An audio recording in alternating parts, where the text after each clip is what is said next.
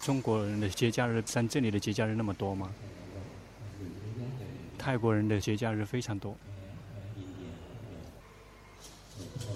农坡以前就是把那些休息的时间把它集中起来，一年可以有十五天，然后就去看有哪些年休，然后就把它调休。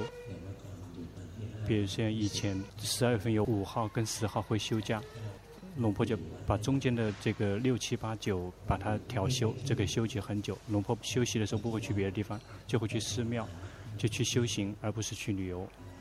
去修行，就在寺庙里面去修行，去给你高僧大德，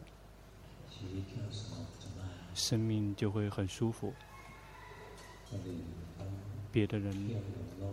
这个他们在旅游的时候是迷失在世间，到了休假的时间，就那个地方去消遣、去喝酒、去吃药。但是龙婆从来没有这么做过。比如说去到寺庙，开销也很小。休假结束了之后，那些休假的人特别的萎靡不振，而龙婆从高僧大德的寺庙里面修行了之后，回来之后精神矍铄。在三十多年以前，以前的高僧大德非常多，在东北部非常多，到处都是。那现在几乎他们全都已经圆寂了。我们从哪个角度来看待这个世间？从实相角度看这个世间，这个世间一直在变化之中。一会儿又到了新年，新年以后又是春节。在这个新年之前，又是圣诞节，泰国人也会庆祝。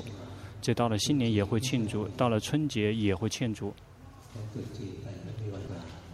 春节过后了之后，又是这个泼水节，那我们又放假。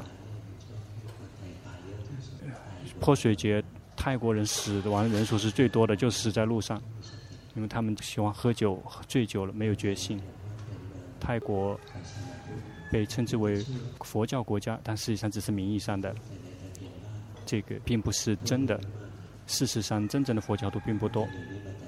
其实自始以来一直都是这样的。以前在佛陀还活着的时候，佛教徒也是少数派，绝大部分人并不是佛教徒，他们有各种各样其他的信仰。为什么佛教徒是从始以来都是少数派？因为佛教是教导我们要自助，一般的人从来没有想到过要自助，想到的是让别人来帮助我们，或者是那些上帝教主来，或者是那些天神来帮助我们。佛教徒并不是来求谁帮忙我们，而是我们必须自助。佛教全部都是有关于因跟果的。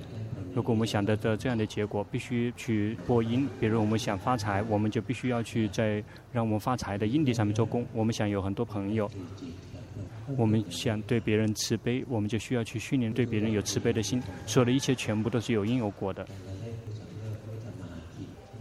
比如有的人去喝酒、去赌博，赌博的话怎么样？你的生命都不会提升的。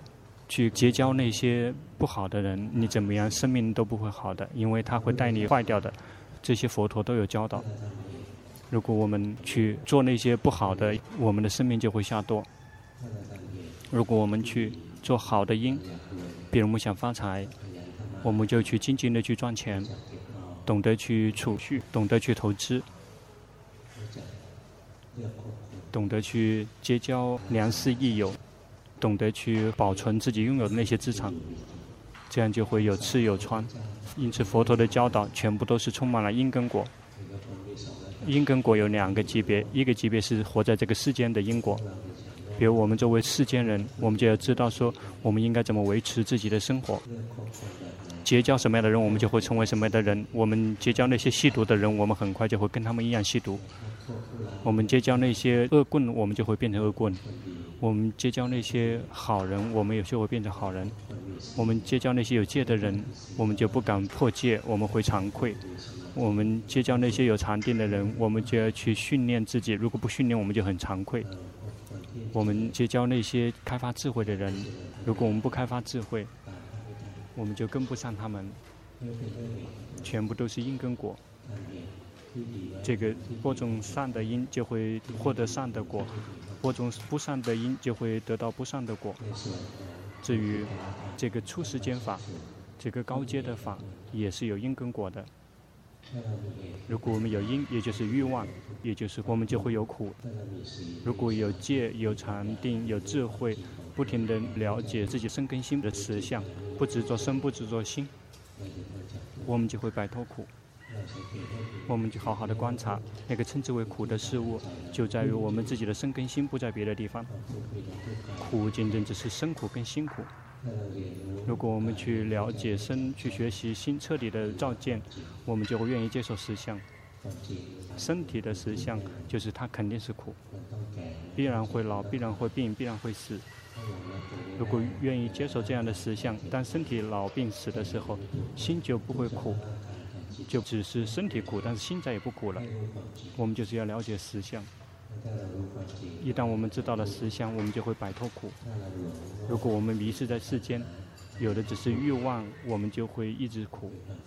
这个就是佛陀的教导，这些都是在于四圣地里面，一直是播种迷失在世间的因，有的只是欲望，怎么样都摆脱不了苦。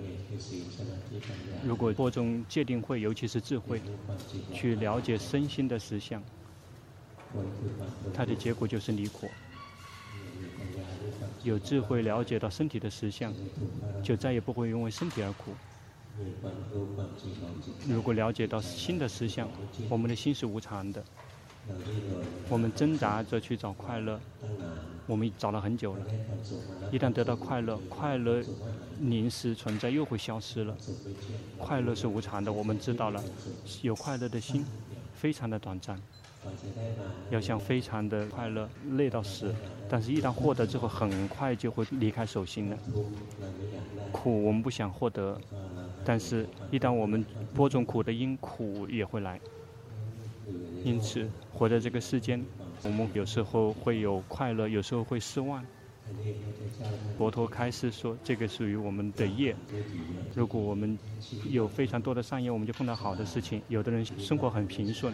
有的人生活非常不平坦，但是就业会有一个结果，让我们生命很顺畅或者不顺畅。但是最后是由心业来做决定的。比如说就业导致我们发财，有非常多的钱，非常有名。有的人这个投身的家族很好，但是自己是扶不起的阿斗，结果是去做那些坏的事情，包括去赌博。包括有一些这个自己的父母很有钱，但是自己不读书，什么都不做，不务正业，然后去赌博，包括吸毒。中国人是先吸的鸦片，这个后来泰国人也开始了。那个一出生就很舒服，因为父母很有钱，然后这个去赌博，去吸毒，最后生命也会很不好。即便我们出生很好，但是我们自我做的不好，我们的生命就会下堕。我们投生不好，比如我们一出生很穷，但是精进的去赚钱，精进的工作，懂得去投资，懂得去储蓄，懂得去结交人，懂得生活方式跟自己的条件相匹配，这样的人不会穷的。比如龙婆以前是这个公务员，最开始公务员工资很少，别人都说很穷，但是龙婆觉得不穷。龙婆有吃有穿，这个不用花钱去买酒喝，不用花钱到处去泡酒吧，不穷。这个把自己的生活方式跟自己的条件相匹配，播这样的因，我们出生穷，但是我们去播种好的因，我们就不会继续穷了。接下来龙婆换工作了，去电话公司，那时候这个收入很高，然后钱花不完。但是龙婆也不会忘乎所以，然后龙婆就存钱，把钱存起来，然后后来出家，作为出家人不需要花钱的，但是作为卖旗必须要有钱，因为大家都不会去供养这个卖旗，只是供养出家人，所以大概能够活下来了就就来到寺庙，那个是为了追求最好的事物，我们已经活到这个世间上最好的事物了，有工作很好，地位很好。也很有名誉。世间所拥有的一切，我们都拥有了。我们就从世间出来，来寻找那个最好的事物，也就是法。来到寺庙来修行，那时候居士的时候也修行，但是这个也要安排一部分时间出来去活在这个世间去赚钱。一旦没有了的负担，这个世界上已经没有什么必要了，就到寺庙来修行。生命有的只是幸福跟快乐。大家来到寺庙来学法，然后知道了修行的方法。修行的方法并没有是什么，先持五条戒。持五条戒，不伤害别的众生的身体，不伤害别人的财产，不伤害、不争夺别人的爱人，不欺骗别人。我们这个透过决心、正知来维持生命，这就是五戒。五戒事实上其实就是不伤害别人的生命跟身体，不侵犯别人的财产，不伤害别人的爱人，不欺骗、冒犯别人。第五条，有决心，有正知。如果有喝酒吸毒，我们就会没有决心；如果我们不喝酒不吸毒，我们就会有正知跟正觉。这个就是五条戒，不伤害别人，我们就很舒服。如果伤害别人的话，我们的心就会动荡不安。因此，我们有戒，能够去透过不伤害别人的方式来维持自己，有决心，有这个正知，不伤害自己。如果我们喝酒吸毒，我们就在伤害自己。我们从来没有干了坏事就敢干了，就会喝酒了。之后脸皮很厚，然后不知道害羞，然后把衣服都可以全脱掉了，什么都可以做。想拉小便就直接在马路上面小便，不懂得害羞。因此在五戒里面，有四条是不伤害别人，有一条是不伤害自己的。不伤害别人就会有结果，会让我们自己的心可以宁静跟平静。因此，这个好的戒会让我们升起禅定。禅定实际上就是心宁静，跟自己在一起有快乐的心。这样我们就很容易开发智慧，然后不停的去觉知自己不散乱。那个破戒的人、散乱的人，是因为不停地想别人，然后去杀别人，去偷盗别人，会害怕警察抓住。然后如果我们没有伤害自己，没有伤害谁，我们就没有什么害怕的，我们就很舒坦。高僧大德曾经分享说，他们进到森林里面见到蛇，见到这个狮子、老虎。这个做到最后，他们可以动。后来才发现说那个是蛇，这个可以跟他们可以和谐的在一起。那些很凶的那些动物在一起，因为心并没有跟谁是敌人，可以跟老虎、跟大象、跟蛇都可以和平共处。没有任何的危险，因为心并没有想伤害任何人。一旦我们有决心，比如我们没有对蛇有伤害的心，如果我们有决心，如果我们踩到蛇，怎么样，蛇都会咬我们的。在这个寺庙里面有好几种蛇，那个咬了就死人的。这个寺庙里，龙婆的寺庙有好几种蛇，这个眼镜蛇也有，这个响尾蛇也有，然后三角蛇，然后各种各样的蟒蛇。有好几种很毒的蛇，但是没有谁来抓它，没有咬到谁，因为有决心。如果你只要不去踩到它，它不会伤害你的。龙婆有时候打坐，这个眼镜蛇来了，然后就在龙婆的这个腿边挪来挪去的，他也不怕龙婆，龙婆稍微有一点点怕他，就会偷偷的看一下他，他在干嘛。因此要持五戒，然后要让心跟自己在一起。你一旦心跟自己在一起了之后，就去看实相，去看自己身心的实相。这个身体是苦还是乐？好好的看，坐着也会苦，走着也苦，躺着也苦，会酸，就会这个翻来覆去的，一个晚上要翻身翻几十次。这个翻身其实就是躲避痛苦，坐着也苦，就会动来动去的，因为它苦，因为酸。比如饥饿，这个想上厕所，口渴，这个每天都会苦，久久的才会生病一次，然后去这个医院就会很沉重的苦。总而言之，就是每天都苦。我们有决心去不停的观身，身体有的只是苦。一旦我们有智慧升起，我们就会看到了实相，身体本身就是苦。这个我们对于身体里面的恋恋不舍就会减少。接下来，一旦身体老，圆心别人会苦。因为老了，但是我们修行，我们知道了身体的实相，身体老，我们就会知道那个老的是身体，但是我们的心没有苦，我们的心没有苦，因为我们的心并没有想一直要永远年轻，因为我们知道实相，身体必然会老。我们看到了身体生病，我们不会苦，别人生病了很苦。会郁闷，会很苦。但我们生病，我们就只是身体生病，心不苦。要死的时候，别人很苦，但是我们不苦。我们的心没有苦，因此我们去训练这个看到身体的实相，我们就再也不会因为身体而苦。如果我们不停地去观自己的感觉，苦乐好坏，在我们心里面说的一切，全部都是暂时的，我们就再也不会对快乐饥饿不会讨厌痛苦，我们就不会对好饥饿不会讨厌坏，我们的心就会来到平等的状态。有快乐升起，我们的心不会得意忘形；有痛苦升起，我们的心不会痛苦难过。有好升起，我们的心不会得意忘形；有坏升起，我们的心不会这个讨厌它。心就只是知道，就只是看见。这个所有的境界，如果心一旦没有满意，没有不满意，心就像这个很平静的一潭水，然后没有风。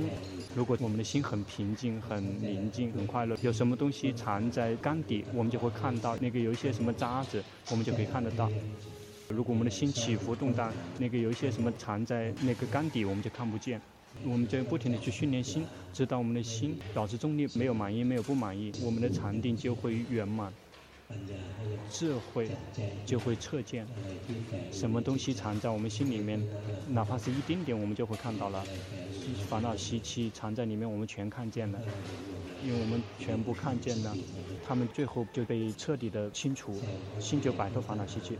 一旦心摆脱烦恼习气，摆脱欲望，就会摆脱苦。心之所以苦，是因为心有不停的动荡起伏。每一次有欲望，每一次动荡起伏，我们修行有看到吗？我们的心会不停的在动荡起伏，一会满意，会膨胀，一会不满意，又会这个起伏起伏，起起伏伏，然后一整天都是这样的。我们的一生都是这样子的。如果我们修行的话，然后快乐。也不过如此，只是临时存在；痛苦也是这样的，好坏全部都是临时的，都不过如此而已。接下来，快乐升起的时候，这个好升起的时候，我们的心不会膨胀；在痛苦升起的时候，那个不好的东西升起来的时候，心也不会萎靡不振，心就只是知道，就只是看见。如果这么有决心的话。为什么烦恼习气还会来呢？因为还有习惯，有这个随眠烦恼。我们有随眠烦恼，就还会有起伏动荡。如果成为阿罗汉的话，起伏动荡就再也没有了。烦恼习气再也不来了，它来不了了。但是我们还有，我们就努力的去训练，我们的心起伏起伏。然后有决心，不停的去觉知，最后我们的心不动荡起伏，心保持中立，对所有的一切都保持中立。透过最无上的智慧了解到，所有的一切全部都是临时的。一旦心来到了这个真正的中立，那个是最犀利的智慧。那个无论最小的烦恼习气，它全都潜藏在我们意识深处，就好像在缸底里面的，我们全看见了。一旦看见，他们最后就会消失，然后我们就彻底的、不停的清除烦恼习气，慢慢去训练。大概跟得上吗？去持五戒，五戒就是不伤害自己，不伤害别人，让心跟自己在一起，这个是禅定。然后就去学习身心的实相，这个是开发智慧。直到最后看到了身心的实相，心不动荡起伏，这个戒定慧已经全部聚合在一起了，然后圣道就会升起，然后就清洗烦恼习气。佛陀教导的法就在这条路线上面。以前五戒，我们把它分成一部分一部分，有时我们是伤害别人的身体，伤害他的财产。伤害他的爱人或者是老婆，我们去抢他的老婆，他就会苦，我们就伤害别人了，去欺骗别人。那也是对别人一种伤害，伤害自己，也就是透过吸毒、喝酒，伤害自己的决心，伤害自己的正知。如果我们不伤害别人，其实同时也是不伤害自己，不伤害别人，我们就会很宁静跟快乐。我们的戒很好，我们的禅定就很容易好。一旦有了禅定，就像平静的水面，心不起伏动荡，智慧就能够升起。什么东西潜伏在我们的心里面，我们全部看见了。一旦我们的戒定会圆满了，圣道就会升起。要忍耐，精进去用功，别放任让自己的生命一天天的过去，那样是毫无意义的。那进寺庙的非常多的人，他们是非常无聊的在生活，他们来到寺庙是为了好玩。一旦碰到那些嘻嘻哈哈的朋友，有的人甚至来找老婆、找老公，有，并不是没有。而不是来到寺庙了之后，每一个人都是追求法的。有的人，他想着说来这个让那些出家师父还俗，因为那些出家人全部都是单身，有，而不是说没有，啊，一直都有，现在都还有，只是说龙婆不想直接点名而已。有的男人那就行。他们很坏，他们修行来修行去，然后就装着自己这个升起了素面通，说这个女人以前是自己老婆，其实心生已经有老婆了。他升起了所谓的素面通，这个全都是烦恼习气，被了烦恼习气骗了。如果修行了之后没有断自己的烦恼习气，那个错了。如果我们修行了之后烦恼习气又减少，这个才能够称之为我们修对了。如果我们修行了之后，我们的烦恼习气越来越多了，这个是最无聊的事情了。这个来到寺庙的，并不是每个人都是好的，并不是我们轻易的去相信的。我们同样也小心，那些坏人同样也是潜伏进到寺庙来了，一定要非常小心。大家回过头。